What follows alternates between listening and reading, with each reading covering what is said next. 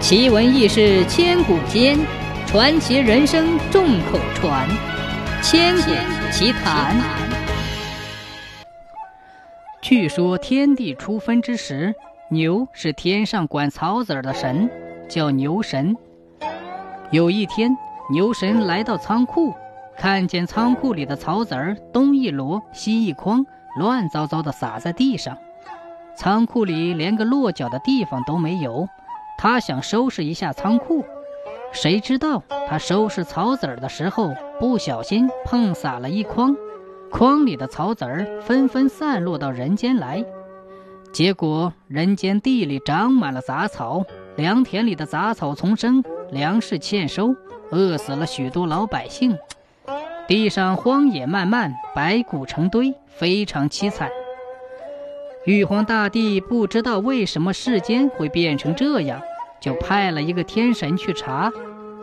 这个天神到人间一查，发现是牛神把草籽儿弄到了人间，就回去向玉皇大帝禀报了。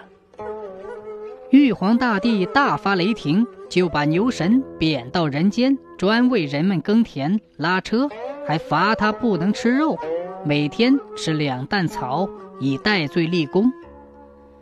牛神觉得自己并不是故意要把草籽儿弄下去的，对玉皇大帝的责罚感到很委屈，不想到人间去受苦，但又不敢抗旨。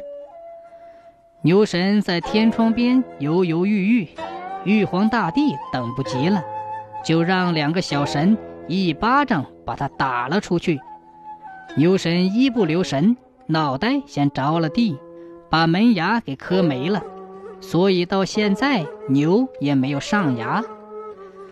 牛神来到人间之后，因为玉皇大帝罚他一天要吃两担草，他心想，再怎么吃，一天也吃不了两担草啊。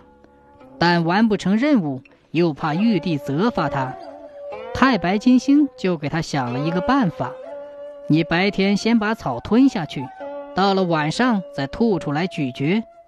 牛神也别无他法，只好照办。所以到现在，牛吃草还要反刍。